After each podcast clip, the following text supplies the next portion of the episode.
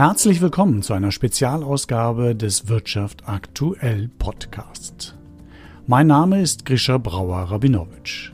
Ich war viele Jahre lang Wirtschaftsjournalist. Seit Mitte 2018 verantworte ich die Inhalte der internen und externen Kommunikation eines großen deutschen Versicherers. Zusammen mit Markus Kiefer vertiefe ich in diesem Podcast Kommunikationsthemen aus der Wirtschaft aktuell. Markus Kiefer ist Professor für Unternehmens- und Wirtschaftskommunikation und damit ein ausgewiesener Experte. Ja, hallo zusammen. Schön, dass Sie eingeschaltet haben. Ich freue mich auf dieses Format und dieses Gespräch. Herr Kiefer, heute sprechen wir über ein Kommunikationsthema, das äh, zurzeit große Teile der Bevölkerung und der Unternehmen betrifft. Die Rede ist vom Homeoffice. Man hat ja den Eindruck, dass Arbeiten von zu Hause oder wo auch immer man gerade Lust hat, die Corona-Entdeckung schlechthin ist. Unternehmen, die das Homeoffice früher kaum ermöglicht haben, schwören plötzlich darauf, große Konzerne wollen ihre Mitarbeiter auch künftig zu Hause arbeiten lassen. Wenn das so ein fantastisches Konzept ist, warum ist vor Corona da kaum jemand drauf gekommen. Also es ist zum einen natürlich vor Corona schon eingesetzt worden, wenn auch nicht in dieser flächendeckenden Form, wie wir das jetzt erleben und wie wir das jetzt kennen. Ich kann mir vorstellen, dass das alles sehr viel mit dem Thema Kontrolle von Arbeitnehmerinnen und Arbeitnehmern zu tun hat. Ein Arbeitgeber hat halt seine Belegschaft doch sehr, sehr gern äh, in Sichtweite, in Rufweite, möchte gerne sehen, möchte gern aus dem Nahumfeld erleben, was getan wird, wie viel gearbeitet wird, wie intensiv getan, äh, gearbeitet wird, möchte die Leute auch durch Zuruf normalerweise erreichen können. Wir haben in äh, vielen Unternehmen tatsächlich noch eine Kultur der, der Kontrolle und der sehr engen Führung. Und ich kann mir vorstellen, dass das ein zentraler Grund war, warum man bislang nicht auf dieses flächendeckende Homeoffice äh, gekommen ist. Das ist die Perspektive der äh, Arbeitgeber. Und das andere ist natürlich die Perspektive der Arbeitnehmerinnen und Arbeitnehmer. Ähm, man äh, müsste natürlich auch fragen, ob das alles so gut ist, dass das jetzt in Richtung Homeoffice äh, verschoben wird. Und ich glaube, da sind viele Eier noch nicht gelegt in der Frage. Was meinen Sie mit viele Eier sind noch nicht gelegt in der Frage? Das ist äh, tatsächlich noch nicht verhandelt und noch nicht ausdiskutiert. Ich glaube, dass wir zum Beispiel noch gar keine flächendeckenden Erkenntnisse darüber haben, äh, wie äh, die Arbeitnehmerinnen und Arbeitnehmer diese jetzige und momentane Praxis sehen, ob die das überhaupt gut finden, ob die das überhaupt besser finden als das, was sie vorher erlebt haben. Dass das aus der Perspektive eines Unternehmens jetzt attraktiv sein kann, die ähm, Arbeitnehmer auch zu Hause zu haben und ähm, im Homeoffice sozusagen zu führen, kann man sich vorstellen. Das hat auch möglicherweise mit Synergieeffekten zu tun. Ähm, aber auf der anderen Seite wissen wir noch zu wenig darüber, äh, wie sich wirklich die äh, Arbeitnehmerinnen und Arbeitnehmer äh, darüber Gedanken machen, ob die das gut finden, ob die sich auf Dauer solche Dinge vorstellen können. Und da fehlen uns schlicht und einfach äh, viele Erkenntnisse und substanzielle Untersuchungen zu dem Thema gibt's nicht. Aber ich glaube, äh, da darf man Zweifel anmelden, ob das eine Dauerlösung, eine gute Dauerlösung aus Sicht der Belegschaften sein wird. Ähm, das ist sicherlich ein Stück weit auch eine Typfrage, aber ähm, grundsätzlich kann ich mir nicht vorstellen, dass jetzt generell ähm, die Belegschaften in Deutschland sagen, ist toll, das möchten wir in Zukunft auch so weiterhaben. Denn äh, die Homeoffice-Arbeit hat natürlich ähm, auch Schattenseiten. Da muss ich kurz einhaken. Das ist ja jetzt die klassische Sichtweise eines Theoretikers, sage ich etwas mal. Ja, das ist die wissenschaftliche Sicht. Sie warten auf die entsprechenden Erkenntnisse, auf die Studien. Aus der Praxis kann ich Ihnen sagen, bei uns wollen die Mitarbeiter gar nicht mehr nach Hause, äh, gar nicht mehr ins Büro kommen. Das ist das eine, zumindest aktuell. Ja, viele gar nicht, weil sie den, die Vorteile noch sehen im Moment. Ja, und das andere ist gleichzeitig das Thema, was Sie auch angesprochen haben wir sind ja in einer quasi digitalen Dauerkommunikation im Feuer, ja, also äh, an der Front, in, in der Praxis, in den Unternehmen, da wo ich jetzt zu Hause arbeite, da erreicht mich doch eine E-Mail-Flut. Ich, ich, ich werde äh, ständig bombardiert mit, äh, mit Videocalls und, und anderen Austauschmöglichkeiten, alles digital. Ähm, ist das gut aus Ihrer Sicht? Nein, äh, das ist äh, sogar sehr schlecht, weil das eine Dauerbereitschaft von Kommunikation ist. Die wird durch dieses Homeoffice gefördert und durch diese äh, digitalen Kommunikationsmöglichkeiten auch geradezu erwartet, die auf Dauer ähm, Menschen auslaugt und äh, überfordert und auch für äh, richtige Burnouts sorgen wird. Davon bin ich fest überzeugt. Und äh, die Menschen hängen jetzt schon durch diese Homeoffice-Situation ohnehin schon viel zu lange an ihren Bildschirmen, ähm, sind in einer Dauerbereitschaft, das wird auch geradezu offensichtlich erwartet äh, von ihrem jeweiligen Arbeitgeber, das laugt alleine schon aus.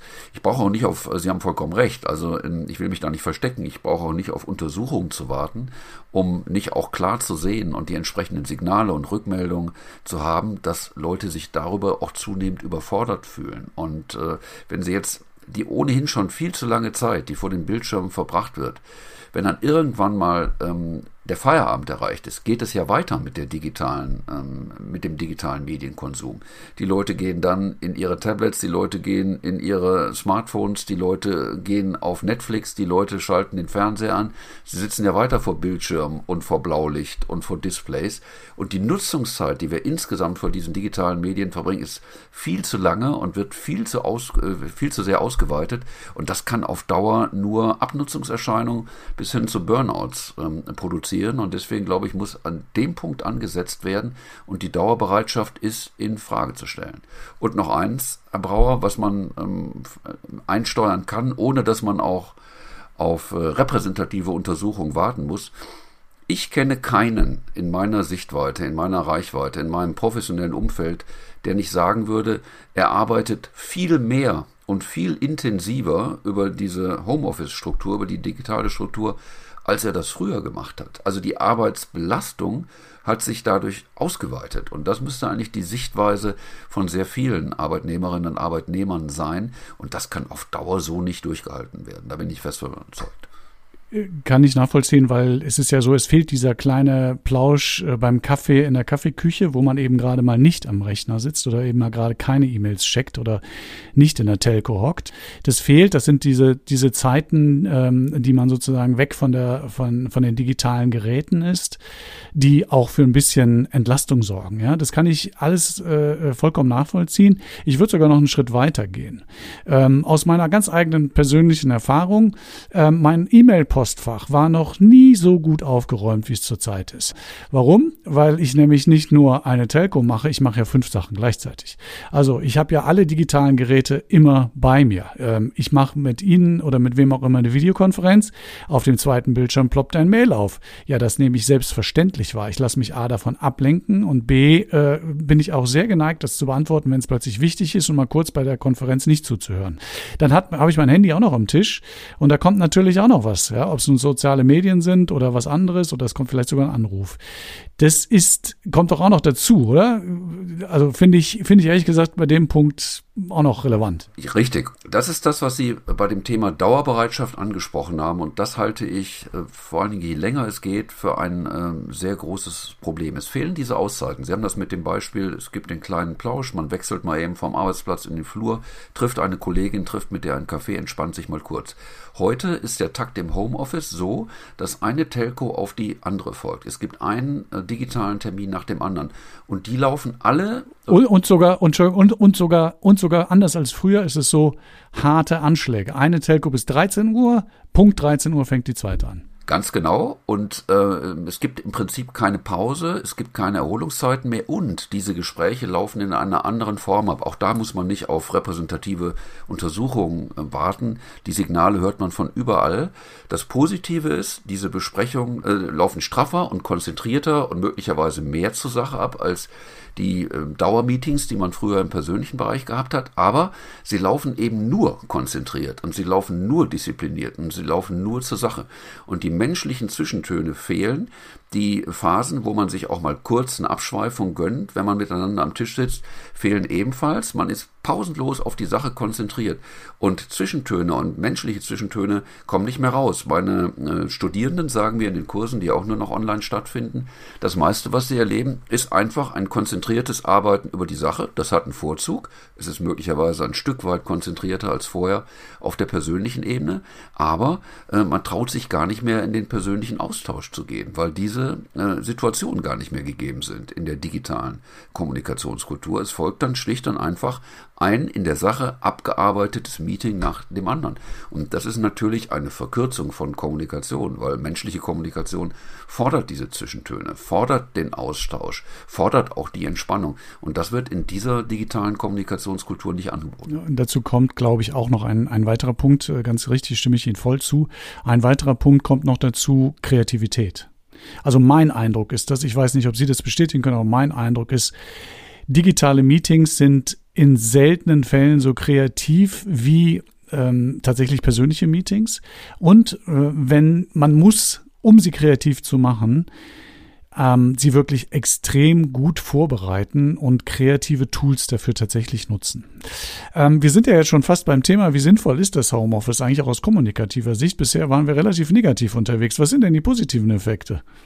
Äh, die positiven äh, Effekte sind sicherlich, dass man unter dem Wegfall von ganz schlichten Dingen, von, von Reisezeiten und Anfahrtzeiten natürlich vergleichsweise entspannt seinen Homeoffice-Tag äh, starten könnte und theoretisch auch ihn entspannt beenden könnte, weil eben für viele durch den Stress der Mobilität, ähm, die mit, mit Reisen, mit Autofahren verbunden sind, natürlich Dinge wegfallen. Das ist was Positives. Das zweite Positive, was man sagen kann, Sicherlich sind die Konzentrationsmöglichkeiten im Homeoffice äh, vielleicht ein Stück weit besser, weil eben zunächst mal Ablenkungen wegfallen. Für diejenigen, jetzt muss man sagen, unter der Voraussetzung, dass jemand ein Homeoffice hat, wo der zu Hause sitzt, wie wir beide das jetzt wahrscheinlich tun, und die Tür hinter sich zumachen kann. Dann wäre es ein Vorzug, weil er konzentriert ähm, arbeiten kann ohne, ohne Ablenkung. Ähm, dadurch kann er sich einer Sache ein Stück weit intensiver widmen. Übrigens, weil zu dem Punkt, den Sie gerade angesprochen haben, fehlende Kreativität bei der Meetingkultur. Dadurch, dass man jetzt alleine im Homeoffice arbeiten kann, könnte man diese Kreativität natürlich ein Stück weit allein am eigenen Arbeitsplatz entfalten, wenn einem, auch da wieder ein wenn, wenn einem der Arbeitgeber diese Chance bietet. Das, was vorher in vielleicht persönlichen Meetings kreativ gelaufen ist, könnte jetzt, wenn man dem Arbeitgeber und der Arbeit, äh, der Arbeitnehmerin und dem Arbeitnehmer den Raum gibt, könnte er jetzt kreativ arbeiten, wenn man ihn den lässt. Dafür muss man ihm aber Zeit geben, muss ihm die Aufträge geben, muss ihn in Richtung Kreativität ermutigen und das geht in der Taktung mit den sehr schnellen ähm, Meetings hintereinander natürlich nicht. Insofern haben Sie vollkommen recht, Sie treffen einen wunden Punkt. Die digitale Meetingkultur killt Kreativität. Kreativität könnte jetzt durch den Einzelnen stärker entfaltet werden, wenn man ihm den entsprechenden Raum und die entsprechende Zeit und die entsprechende Ermutigung dazu gibt. Deswegen würde ich schon sagen, in der Homeoffice-Situation könnten Vorzüge liegen, aber jetzt müssen wir noch auf das Wenn zurückgeben. Das, was wir jetzt vielleicht haben, wir haben uns für unser Gespräch eine ruhige Arbeitsatmosphäre mit den entsprechenden Räumen geschaffen. Das ist ja für viele im Homeoffice nicht möglich, weil sie zugleich eben Homeschooling haben, weil sie äh, Kinder betreuen, weil äh, dreimal am Tag der äh, Amazon oder sonstige Boote an der Haustür klingelt, weil der Nachbar da ist und irgendetwas will, weil äh, Kinder, Hund und so weiter und das alles bei einer offenen Tür in der entsprechenden Wohnsituation. Das ist natürlich ähm, viel, viel stressiger für Leute, die in der Situation sind, als wenn man das vergleicht mit dem, dass sie früher in ihr Auto gestiegen sind, eine halbe oder eine Dreiviertelstunde in ihr Büro gefahren sind und dort im Büro die Tür hinter sich geschlossen haben oder eben am Kaffeeautomaten erstmal die Kollegen getroffen haben. Das war natürlich das viel entspanntere Arbeiten, als wenn sie jetzt in der Homeoffice-Situation sind, wo sie sich eben nicht voll auf die Arbeit konzentrieren können. Das wird sehr, sehr unterschiedlich sein. Und dann werden viele natürlich Homeoffice, die in dieser gemischten Situation leben, Homeoffice doch als einen deutlichen Stress empfinden werden, ähm, weil sie sich eben nicht äh, auf die Sache konzentrieren können. Ja gut, der Vorteil ist eben, wenn man, wenn man ins Büro fährt, man hat ganz klar getrennte Räume. Ja, also der, der, das Büro ist Arbeit, zu Hause ist zu Hause. Das weicht ja auch ein wenig auf, oder um nicht zu sagen, es weicht ja auch komplett auf. Man ist ja auch geneigt, zwischendurch einfach mal schnell nochmal zu gucken und schnell nochmal einen Rechner anzumachen. Was ist nochmal los? Muss ich noch was machen? Ähm, das hängt ja auch, sehr, haben Sie schon vorhin richtig gesagt, äh, mit Sicherheit von der Persönlichkeit des, äh, der, des Arbeitnehmers ab. Ähm, Sie und haben das, aber auch schon gerade einen guten, ja. Und es hängt davon ab, ähm, Herr Brauer, wir sind auf das Stichwort bisher nur so ansatzweise gekommen. Ja, es das wollte ich gerade, ich glaube, da wollte ich gerade hin. Ich, ich glaube, wir sind, wollen aufs Gleiche hinaus. Äh, es hängt nämlich davon ab, was macht, was lässt der Arbeitgeber zu, was lässt die Führungskraft zu. Da wollen Sie mit Sicherheit auch hin. Und ähm, das würde ich gerne als nächstes auch mit Ihnen besprechen, das Vertrauen in die Arbeitnehmer. Sie haben eben schon gesagt, naja, der Arbeitnehmer, der Arbeitgeber muss eben dem Arbeitnehmer auch den Raum geben, kreativ zu sein und auch mal vielleicht fünf gerade sein zu lassen, um einfach mal in so einen Denkprozess reinzukommen oder was auszuprobieren. Das ist ja schon eine hohe, ganz hohe Kunst. Äh, der, erste Schritt ist ja überhaupt erstmal das Vertrauen in die Mitarbeiter zu haben, dass sie im Homeoffice tatsächlich auch wirklich vernünftig arbeiten. Mein Eindruck ist, äh, das ist nicht überall gegeben. Es ist aber natürlich essentiell. Ähm, gleichzeitig ist mein Eindruck, wenn man das Vertrauen in die Mitarbeiter setzt, wird es in der Regel belohnt. Es gibt immer Mitarbeiter, die ähm, das ausnutzen und die Füße hochlegen, aber ganz ehrlich, das nutzen die auch im Büro aus, weil es auch da Möglichkeiten gibt, äh, sich auf Deutsch gesagt zu verdrücken. Wie ist das aus Ihrer Sicht? Ich glaube, das ist äh, der zentrale Punkt äh, unseres äh, Gesprächs über Homeoffice und Arbeitskulturen und digitale Kulturen. Ähm, es verbietet sich mit einem Kontrollgedanken. Also wenn man Mitarbeiterinnen und Mitarbeiter im Homeoffice hat und sagt, das ist jetzt unsere neue Arbeitsstruktur, da muss man ein grundsätzliches Vertrauen in sie setzen, dass sie ihre Arbeit äh, vernünftig erledigen. Es äh, verbietet sich einfach jetzt hier Kontrollgedanken in den, in den Mittelpunkt zu stellen. Ich habe diese, ähm, ich habe diese Gedanken gelesen, ich habe diese Perspektiven gelesen aus der Sicht von Arbeitgebern. Ich halte sie ehrlich gesagt für vollkommen falsch. Das ist nicht der zentrale Gedanke, den wir jetzt im Moment haben sollten. Werden unsere ähm, Belegschaften das ausnützen, dass sie jetzt zu Hause sind, wo ich sie weniger kontrollieren kann und werden sie ihre äh, Jobs machen. Das Umgekehrte ist vonnöten. Arbeitgeber sollten flächendeckend jetzt ihren Mitarbeiterinnen und Mitarbeitern vertrauen, sollten ihnen das Signal geben, Wann und wie du das erledigst, da vertraue ich dir vollkommen. Für mich ist entscheidend, dass du deinen Job jetzt gut machst, dass du die Aufträge gut erledigst, dass die Projekte laufen. Und es kommt mir nicht auf so einen Stechuhrgedanken an, wann und wie du das machst. Und das muss ich alles gar nicht im Detail wissen. Entscheidend ist, mach das, geh an die Sachen ran, geh kreativ an die Sachen ran, versuch die Probleme zu lösen und sag mir, welche Unterstützung die du dabei brauchen würdest. Das würde ich für eine Vertrauenskultur halten. Und die ist sicherlich dringend erforderlich. Kontrollgedanken an erste Stelle zu setzen. Werden die jetzt genauso intensiv an der Sache arbeiten und genauso professionell, wäre das Gegenteil. Man sollte den, den Leuten vertrauen, dass sie mit ihrem Unternehmen verbunden auch von zu Hause aus arbeiten und die Chance sehen, dass sie jetzt in Ruhe, ohne, ohne Druck auch Arbeitsgelegenheiten und Räume haben sollten, um die Lösung äh, zu bringen. Und das verbietet sich mit so einem Stechuhr- und Kontrolldenken. Das ist altes Denken und das äh, brauchen wir gerade in der jetzigen Situation nicht. Da muss viel Ermutigung kommen, viel äh, Vertrauenskultur. Und ich würde noch ein Stück weitergehen, Herr Brauer. Ich würde sogar sagen, ich würde die Arbeitgeber eher in der Pflicht sehen, ihren Mitarbeiterinnen und Mitarbeitern Hilfsangebote zu machen, weil die Arbeitgeber sollten sehen, im Moment sind viele zu Hause in der Situation der Überforderung. Sie arbeiten zu lange, sie sind zu sehr in dieser Dauerschleife, sie sind durch andere Faktoren, durch die lange Lockdown-Zeit gestresst und deswegen sollte jetzt eher die Frage der äh, Arbeitgeber sein, wie können wir euch dabei helfen, dass ihr euch jetzt auch die entsprechenden digitalen Auszeiten und Erholungszeiten gönnt, und wie macht man das auf eine vernünftige Weise? Wie machst du Mitarbeiter zu Hause die richtigen Pausen? Ähm, nützt du Gelegenheiten von Sport? Kannst du rausgehen? Ähm, kann ich für dich irgendetwas organisieren, wo wir vielleicht virtuellen Sport äh, im Unternehmen mit anderen Gleichgesinnten machen? Das wären Unterstützungsangebote, die ich jetzt für erforderlich hielte, um eben zu verhindern, dass die ähm, Mitarbeiterinnen und Mitarbeiter immer mehr in so eine digitale Dauerschleife und Überforderung gehen. Anders gesagt, Vertrauenskultur statt Kontrollkultur und jetzt Gesprächsangebote und zusätzliche Angebote unterbreiten, damit äh, den Mitarbeitern geholfen wird, diese Auszeiten und in diese Auszeiten zu finden, um sich die kreative Kraft zu bewahren. Das würde ich für erforderlich halten. Ich äh, kann das nur voll unterstützen. Ähm, ich kann auch nochmal zusätzlich bestätigen, dass solche Hilfsangebote enorm wertschätzend bei den Mitarbeitern angenommen werden, äh, ankommen ähm, gerade dieses Problem, es ist ja eine Frage der Selbstorganisation. Und äh, wenn man das, ähm, man kann jetzt sagen, müssen wir als Unternehmen, müssen wir jetzt sozusagen für den Mitarbeiter wirklich bis ins Homeoffice Babysitter spielen. Ich überspitze mal ein wenig. Aber ich glaube, in Teilen ist das so, weil für die vielen, für die meisten Mitarbeiter ist diese Situation immer noch ungewohnt und es ist wie ein Kulturwechsel, ein großer Kulturwechsel. Ähm, und da braucht es Unterstützungsangebote und es gibt tolle Unterstützungsangebote. Ich glaube, viele Unternehmen machen es.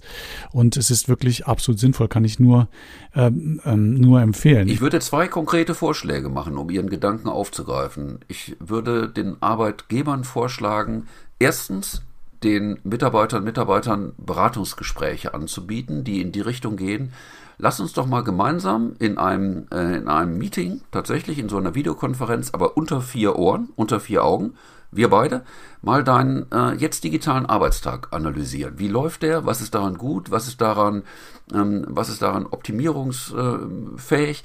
Was könnte man tun, um einen Wechsel zwischen Anspannung und Auszeit zu machen? Und wie könnten diese Auszeiten laufen? Das könnten solche Gespräche sein. Und wer das nicht will, das ist ja möglich, dass man sowas gar nicht mit dem Arbeitgeber besprechen will, dann hätte ich einen zweiten Vorschlag. Dann sollten die Unternehmen Meetingräume eröffnen und ich gehe so weit zu sagen, ein gutes Zeichen wäre sogar während der Arbeitszeit, während der offiziellen Arbeitszeit Meetingräume, wo sich Gleichgesinnte in einem geschützten Raum miteinander austauschen könnten, wie sie eben in der Homeoffice-Situation zurechtkommen. Der Impuls muss nicht immer vom Arbeitgeber kommen, der kann auch von den Kolleginnen und Kollegen kommen.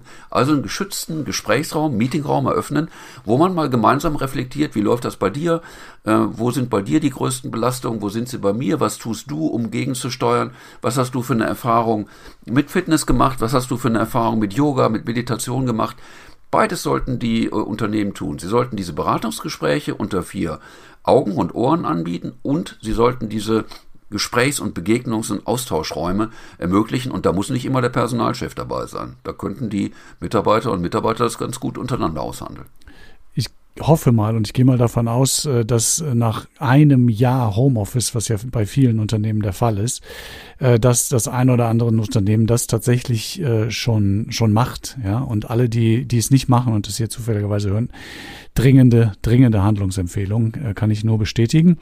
So, ich will noch einen weiteren Punkt auf einen weiteren Punkt kommen, der auch mit Remote und Führung zu tun hat, nämlich hm, jetzt bin ich im Unternehmen und will eigentlich noch was erreichen, will mich zeigen und ich sehe meinen Chef gar nicht. Also sprich, äh, dieses Thema ähm, Führung und, und Entwicklung von Mitarbeitern, das ist doch kommunikativ. Wir reden ja hier, es ist ja ein Kommunikationspodcast, wir reden, wir reden da über Kommunikation, das ist doch kommunikativ eigentlich ein Desaster, oder?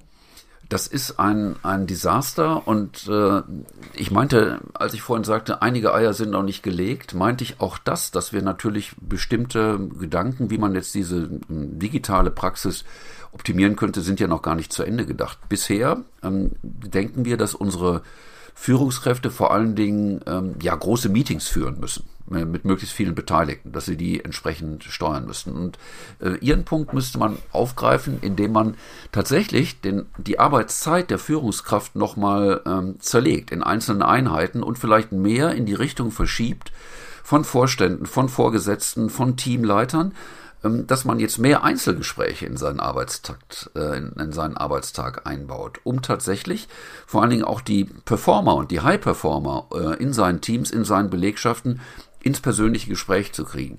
Denn nicht jeder äh, und auch nicht jeder Könner wird sich in großen Runden äußern. Im Gegenteil, das ist ja eine der Schwierigkeiten in der digitalen Kultur, dass man die eher stillen, aber möglicherweise sehr begabten, bekommt man ja in, in ähm, der Meetingkultur digital noch sehr viel weniger zum Reden, als man sie zum Reden bringen könnte, wenn sie in einem Raum wären. Dann kann ich sie immer noch mal ermutigen, das Wort zu ergreifen. Das ist in der digitalen Kultur sehr viel schwieriger. Wir sollten diese Leute im Blick haben und die kriegt man nicht über eine Konferenzkultur, wo viele Leute oder gar sehr viele Leute äh, von einer Führungskraft koordiniert werden. Da müsste die Führungskraft mal drüber nachdenken, wen lade ich denn jetzt vielleicht auch zu kürzer getakteten Einzelgesprächen ein. Dann müsste man selbstkritisch seinen Arbeitstag analysieren und sagen, kann ich vielleicht dreimal in der Woche ähm, drei kürzere Meetings mit Einzelnen einbauen und äh, lass mal dafür ein anderes Meeting mit sehr vielen laufen. Das wäre ein Umsteuern, aber da, so könnte man den Punkt, den Sie zu Recht ansprechen, könnte man aufgreifen. Äh, sonst können sich tatsächlich diese Leute nicht mehr zeigen. Und wenn sich jemand immer dann, um sich zu profilieren, bei einer Führungskraft in Meetings nach vorne spielt, in digitalen Meetings, dann verbrennt er sich ja auch. Das kann ja auch nicht die Lösung sein. Das ist, äh, ist ein sehr guter Punkt. Äh, diese Gespräche, das kann ich aus der reinen Praxis auch bestätigen. Ich bin ja auch Führungskraft. Es ist eine hohe Anforderung tatsächlich an Führungskräfte, weil sie erstmal ihren Arbeitsalltag komplett äh, neu organisieren müssen. Nämlich das alte, ich gehe von einem Meeting ins andere, müssen sie aufbrechen. Und sie müssen sich eigentlich zum Teil neu definieren. Und das, was Sie gerade sagen, ist aber besonders wichtig. Den Punkt möchte ich noch ergänzen, weil Sie als Führungskraft immer automatisch, in meinen Augen jedenfalls, ähm, wenn sie sich das nicht bewusst machen, immer nur die Nicht-Performer, wie man so schön neudeutsch sagt. Also die Leute, die, sie, die ihnen ein bisschen Sorgen bereiten. Aus was für Gründen auch immer. Das können manchmal auch persönliche Sorgen sein. Um die kümmern sie sich besonders.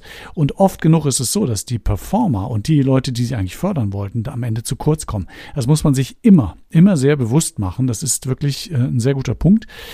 Wir sind schon weit fortgeschritten. Lasse mich noch mal auf ein weiteres Thema kommen. Welche Rolle spielen eigentlich Kommunikationsmittel? Ich habe das vorhin schon gesagt.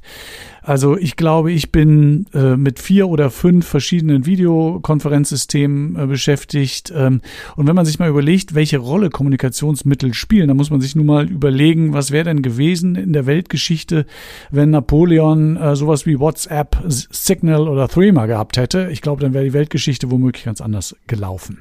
Das heißt, Kommunikationsmittel spielen ja eine enorme Bedeutung. Und meiner Meinung nach kommen da auch digitale Meetings zum Beispiel, egal welches Mittel man benutzt, am Ende schnell an ihre Grenzen. Was sind Ihre Erfahrungen dazu oder was sind Ihre Meinungen dazu? Äh, zweierlei würde ich darauf antworten. Zum einen würde ich mit einem Beispiel antworten, mit einem Best-Practice-Beispiel, wie man möglicherweise diese Grenzen dann doch verschieben kann, die man auf den ersten Blick sieht. Und zweitens würde ich eine, da müssen Sie jetzt erlauben, dass der Wissenschaftler eine kurze Bemerkung macht, mit einem Modell antworten. Äh, das, eins müssen Sie mir erlauben in dem Gespräch, Herr Brauer, und zwar. Natürlich. Wir, wir nennen das, ähm, äh, das ist das sogenannte Rich Media oder Media Richness Modell, was einfach davon ausgeht, dass eine einer Führungskraft unterschiedliche Kommunikationskanäle zur Verfügung stehen. Und es beginnt beim persönlichen Gespräch, bei der persönlichen Kommunikation. Es geht über analoge Mittel, wie ähm, das kann ja ein Aushang am schwarzen Brett sein, mit dem man Mitarbeiter äh, informiert und geht natürlich bis rein in digitale äh, Kanäle, wo man entweder ein Newsletter schickt, das wäre relativ statisch, oder eben ein, ein Meeting macht. So die Kommunikationsmittel sind unterschiedlich reich. Das steckt in diesem Modell drin. Und äh, das reichste äh, Mittel von allen ist natürlich das persönliche Gespräch. Das ist die persönliche Begegnung. Das ist äh, das Sprechen mit Mitarbeitern in einem Raum. Das ist das Sprechen vor einer Belegschaft, die aber anschließend Fragen stellen kann, kann Feedback geben. Man ist mit denen in einem Raum.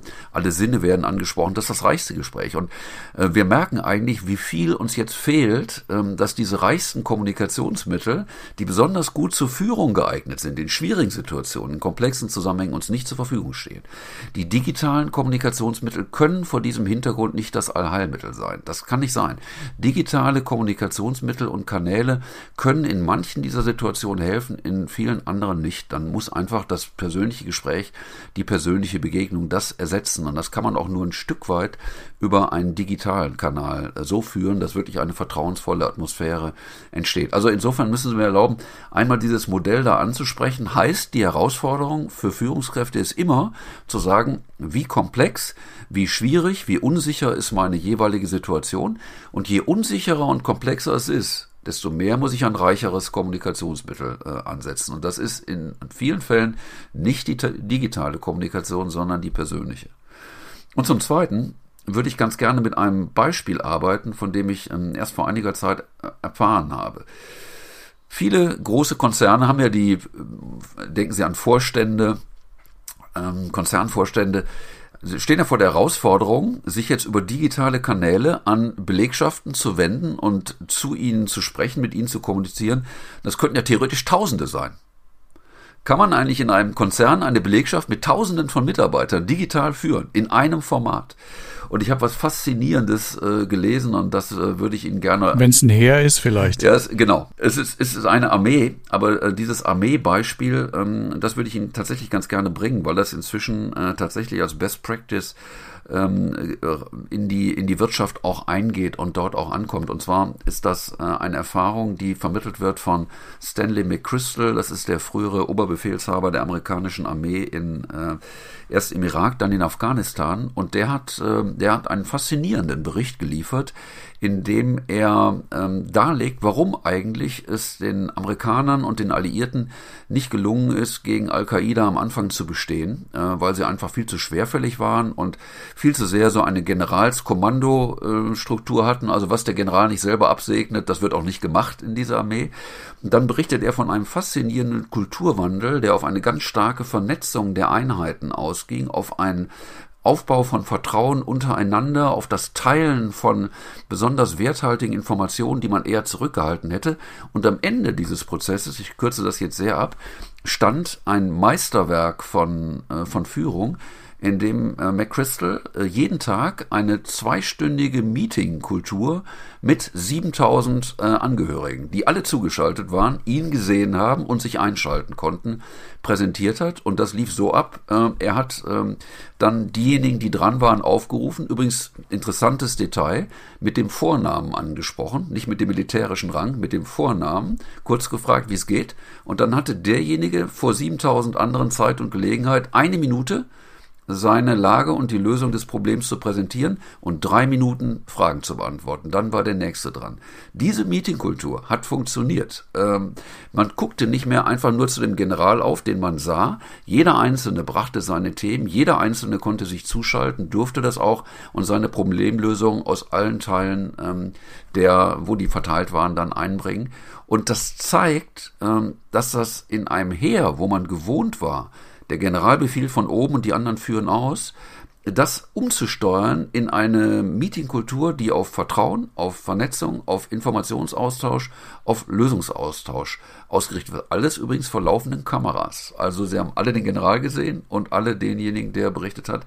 Faszinierendes Beispiel, dass wenn man es richtig organisiert, auch an der digitalen Kommunikationskultur nicht so schnell Grenzen gesetzt sind. Aber, das Aber, es beruhte auf einem Kulturwandel, das worüber wir vorhin gesprochen haben. Vertrauensaufbau, Informationen nicht zurückhalten, sondern austauschen, die Mitarbeiter und die Mitarbeiterinnen befähigen und ermutigen, ihre Lösungsbeiträge einzubringen, geteilt mit anderen, nicht auf den Lösungsbeitrag vom General zu warten. Ich glaube, da kann man eine Menge draus lernen. Ja, aber äh, super Beispiel. Vielen Dank für, fürs Teilen. Ich ich habe mal ein, ein, das ist, das ist für mich auch militärisch organisiert, äh, diese, dieses Meeting, wenn Sie sagen, eine Minute und drei Minuten für Fragen. Ich würde mal behaupten, in vielen Unternehmen und Konzernen wird es, wird das schon daran scheitern, dass sich äh, viele nicht an die eine Minute halten. Ich kann mir vorstellen, dass das genau beim Militär, wo alles wirklich straff organisiert ist, wo man weiß, man hat jetzt die Minute und mehr hat man nicht und die darf man dann auch nicht nehmen. Ich glaube, äh, das muss man auch mit berücksichtigen. Das, äh, das muss man hinkriegen. Das ist äh, immer ein Thema in Meetingkulturen. Ähm, ich will das jetzt gar nicht ja, es war, Herr Brauer, äh, es war am Anfang natürlich nicht da. Darüber berichtet äh, General McChrystal mit seinen Mitautoren sehr offen. Das war natürlich ein Prozess, an den die sich rantasten müssen. Hat ja am Anfang auch nicht funktioniert. Aber dann hat es zwei Jahre lang in dieser Struktur durch die ständige Praxis und ähm, die, an, die Beteiligten mussten ja erstmal kapieren, also ich muss jetzt, also wenn der andere da fertig ist mit seiner, mit seiner Minute, jetzt soll ich was sagen, weil ich habe vielleicht die Lösung. Ich habe seine Lösung von dem Problem, was er gerade. Ich schalte mich jetzt ein. Ich sag ihm die, wie wir das gemacht haben. Und das war natürlich ein Herantasten und durch das tägliche Training. Der hat sich jeden Tag zwei Jahre lang, zwei Stunden lang dahingestellt. Dann glaubten die Mitarbeiterinnen und Mitarbeiter irgendwann, der meint das ernst und äh, wir sollen uns da wirklich einbringen und wir tun das jetzt auch. Und das war natürlich ein Prozess, der sehr viel mit Kulturwandel in dem Unternehmen, in dem Fall in der Organisation zu tun hatte. Also wir empfehlen das, wir empfehlen den Beitrag auf jeden Fall jedem Unternehmer, jedem, jedem jeder Führungskraft, äh, die große Meetings plant oder vorhat. Das ist äh, wirklich eine tolle Sache. Ich will noch auf einen Punkt eingehen, bevor wir so ein Schlussfazit ziehen, Herr Kiefer. Ähm, und zwar, Sie haben es schon gesagt, das Thema Kulturwandel. Und äh, bei Kulturwandel poppt bei mir im Kopf noch was anderes aus, nämlich Unternehmenskultur und die Bindung der Mitarbeiter an das Unternehmen. Wenn jetzt Unternehmen auch langfristig planen, Mitarbeiter, sage ich mal, von zu Hause aus oder wo auch immer arbeiten zu lassen, müssen wir nicht dabei befürchten, dass die Mitarbeiter die Bindung an das Unternehmen verlieren. Weil äh, vorher haben sie in Büros gearbeitet, sie haben sich die häuslich eingerichtet, aber sie haben auch ihre beruflichen Erfolge da ausgestellt, äh, äh, sei es die neuesten Produkte, die sie, bei denen, denen sie beteiligt waren oder was auch immer. Das fehlt alles. Im Homeoffice sitzen sie dann, wie Sie gesagt haben, vielleicht zwischen Kindern oder äh, im Arbeitszimmer, was noch alles mögliche andere beinhaltet, wo alles mögliche andere drin steht. Ähm, da muss doch ein Unternehmen, da müssen doch Führungskräfte diese Bindung gezielt hin, auf die Bindung gezielt hinarbeiten? Oder wie ist da äh, aus, Ihrer, aus Ihrer Sicht, äh, gibt es eine Lösung für oder Empfehlung? Also ich habe ja in Ihrer in Ihrer Frage habe ich ja eine Sorge äh, rausgehört und ähm, ich sag mal diese Sorge, dass da jetzt was verloren gehen könnte, die wäre ja berechtigt, wenn die Zahlen nicht schon so schlecht wären. Ich sag Ihnen mal die Zahlen, die Gallup jedes Jahr, also das größte Meinungsforschungsinstitut der der Welt ermittelt, auf die Frage, wie intensiv sind die Mitarbeiterinnen und Mitarbeiter weltweit mit ihren Unternehmen verbunden. Und äh, die erschütternde Zahl seit vielen Jahren relativ stabil, jährlich ermittelt ist weltweit, liegt diese ungefähr bei 85 Prozent. Aber 85 Prozent, das sind diejenigen, die mehr oder weniger nicht äh, intensiv mit dem Unternehmen verbunden sind. Das heißt, wir kommen von einer Ausgangssituation, wo wir, wir haben jetzt beide auch den Begriff der Performer erwähnt, wo wir eigentlich so im weltweiten Korridor äh, so vielleicht davon ausgehen können, so wenn es gut geht, ein knappes Fünftel der Belegschaften ist hochidentifiziert. Das sind diejenigen, die Leistungsträger, das sind die wirklich, die wollen, die das Unternehmen nach vorne bringen, die hochidentifiziert sind. So äh, anders gesagt, aber vier von fünf sind es im weltweiten Maßstab nicht.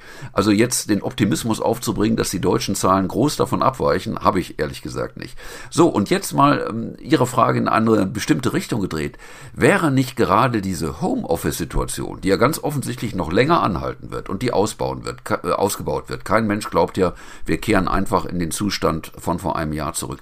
Wäre das nicht die Chance zu sagen, mit diesen Mitarbeiterinnen und Mitarbeitern im Homeoffice, vor allen Dingen bei denen, die etwas leisten wollen, die besonders loyal sind, äh, besteht die Chance, eine Vertrauenskultur zu stärken und neu aufzubauen auf Wegen, über die wir bisher noch gar nicht nachgedacht haben. Das hängt da mit diesen Dingen zusammen wie Freiraum, Angebote schaffen, Austauschmöglichkeiten schaffen, auch in dem Arbeitgeber jemanden zu sehen, der mir den Rücken stärkt, auf den ich mich verlassen kann in der Situation. Vielleicht wäre die von uns allen gar nicht gewollte Pandemie, Lockdown, Homeoffice-Situation jetzt die Chance zu sagen, okay, dann lass uns doch mal diese miserablen Werte ernst nehmen und gucken wir mal, ob wir auf intelligenten neuen Wegen im Homeoffice und mit der digitalen Kommunikationskultur nicht doch jetzt Angebote schaffen können und Formate schaffen können, wo diese innere Verbindung mit dem Arbeitgeber dann doch wieder gestärkt wird. Da ist übrigens noch viel auszuprobieren und viel zu experimentieren. Und das sollten wir. Und vielleicht liegt darin tatsächlich auch eine Chance, die wir vor der Pandemie gar nicht gesehen haben. Ja, eine Chance, da gebe ich Ihnen recht. Dafür muss man aber in der Tat wirklich sehr viel tun, weil man muss ja auch noch eins bedenken. Durch das Homeoffice werden die ähm, Mitarbeitenden noch flexibler, was neue Arbeitgeber angeht. Sie sind ja jetzt nicht mehr an den Ort auch noch gebunden, selbst wenn Sie Familie haben oder sonst was und eigentlich nicht wegziehen wollen. Wenn Sie plötzlich aber von zu Hause aus arbeiten können, können Sie auch von München aus äh, einen Job in Hamburg annehmen und umgekehrt. Das macht es natürlich für die Mitarbeiterinnen und Mitarbeiter einfacher. Das heißt, Sie müssen als Unternehmen das, was Sie gerade gesagt haben, ich will das nur unterstützen, müssen Sie, glaube ich, noch intensiver betreiben. Sie müssen dem Unter dem, den, den, Ihren Leuten müssen Sie müssen Sie ganz klar sagen, ganz klar das Gefühl geben, ich bin da gut aufgehoben und, äh, und äh, warum, warum ich mich mit dem Unternehmen identifizieren muss. Äh, Herr Kiefer, ich glaube, wir müssen zum Schluss kommen. Ich muss ja auch so ein bisschen auf die Uhr gucken. Ich würde jetzt mal als Fazit, äh, als Fazit würde ich sagen, Homeoffice und Remote-Arbeiten hat tolle Möglichkeiten geschaffen für viele, ist positiv äh, für beide Seiten, für den, der arbeitet und den Arbeitgeber genauso. Gleichzeitig hat es Nachteile. Für mich ist die Conclusio daraus am Ende, ich glaube, wir brauchen ein Mischmodell, weil wir können nicht darauf verzichten, dass wir uns mit unseren Leuten, dass wir uns mit unseren Kolleginnen und Kollegen, dass wir uns immer wieder auch mal austauschen, treffen, sei es wegen Kreativität, sei es einfach nur aus menschlichen Gründen, sei es einfach nur um die Bindung zu halten, sei es um sie besser kennenzulernen, um sie besser beurteilen zu können, was auch immer. Wir haben alle Punkte ja eigentlich angesprochen. Ich glaube, ein Mischmodell ist gut, die Möglichkeit zu geben. Es gibt auch Unternehmen, das wissen wir aus Berichten, die machen 100 Prozent Homeoffice sogar schon vor Corona und machen das auch gut. Es gibt auch Unternehmen, die sind weltweit vertreten. Da gibt es Teams, äh, die kommen aus drei Kontinenten. Auch das ist immer alles digital, funktioniert auch. Ich glaube, da muss jeder für sich so seinen, seinen Weg finden. Ähm, und als Fazit würde ich sagen, Homeoffice investieren Sie als Unternehmen ins Homeoffice und zwar nicht nur im Sinne von Technik und sonst was, sondern investieren Sie in das Vertrauen in Ihre Mitarbeiter und investieren Sie da rein, dass Ihre Mitarbeiter wirklich vernünftig von zu Hause aus arbeiten können. Dann gewinnen Sie viel. Das ist so mein Eindruck. Ähm, wenn ich Ihnen nicht alles vorweggenommen habe, Herr Kiefer, dann äh, dürfen Sie das gerne noch mit Ihrem Schlusswort ergänzen. Ich würde es tatsächlich ergänzen, aber in dieselbe Richtung gehen. Wir hatten ja schon vor der Pandemie die Situation, dass wir geschätzt waren, dass so ungefähr 1,3, 1,4 Milliarden Arbeitnehmerinnen und Arbeitnehmer, die schon aus dem Homeoffice gearbeitet haben. Die Situation war nicht neu. Das heißt also, ein, schon beachtlicher Teil von Belegschaften weltweit war schon gar nicht mehr äh, physisch in einer Unternehmenszentrale. Jetzt ist natürlich die Versuchung groß, dass die Verantwortlichen in, vor allen Dingen in großen Unternehmen sagen, ja, ich spare mir jetzt in Zukunft die Immobilien, ich spare mir jetzt den Platz, ich spare mir die Investitionen in Flächen und Gebäude, ich schaffe das alles ab und ich schaffe auch keine neuen mehr, ich baue auch nichts mehr, weil wir machen das jetzt in Zukunft alles digital. Das wäre, glaube ich, und das sollte unser Gespräch auch bestärken, herausarbeiten, das wäre ein Fehlschluss. Ich würde da sehr in die Richtung gehen, die Sie sagen, das sind äh, Mixmodelle. Wir werden vielleicht auch unter dem Stichwort, was ich mit den Rich Media äh, da gesagt habe, wir werden äh, tatsächlich unterschiedliche Kommunikationskanäle und Wege in der Zukunft haben. Ein ausgewogener Mix, wo es diese Begegnungsmöglichkeiten physisch gibt, äh, kombiniert mit den großen Vorzügen, die äh, digitale Kanäle auch bieten können, dann ähm, würde ich die Zukunft gar nicht als bedrohlich ansehen. Wer klug mixt als Arbeitgeber, der wird auch eine, eine gute Lösung finden und dadurch auch seine Belegschaften mitnehmen können. Ähm, super, super, Herr Kiefer. Ich glaube, das war ein klasse Schlusswort für unseren ersten gemeinsamen Podcast. Äh, vielen Dank, das hat echt Spaß gemacht mit Ihnen. Herzlichen Dank. Ich bedanke mich meinerseits für das Gespräch, gebe das sehr gerne zurück und vielen Dank fürs Zuhören. Ja, äh, auch Ihnen, liebe Zuhörerinnen und Zuhörer, herzlichen Dank, dass Sie bis hierhin durchgehalten haben. Ich hoffe, Ihnen hat es äh, genauso viel Spaß gemacht wie uns und vielleicht haben Sie ja auch ein bisschen was mitgenommen aus dem Podcast. Äh, wenn es Ihnen gefallen hat, freuen wir uns und das gesamte Team von Wirtschaft aktuell auf ein Like in den sozialen Medien. Herzlichen Dank und auf Wiederhören.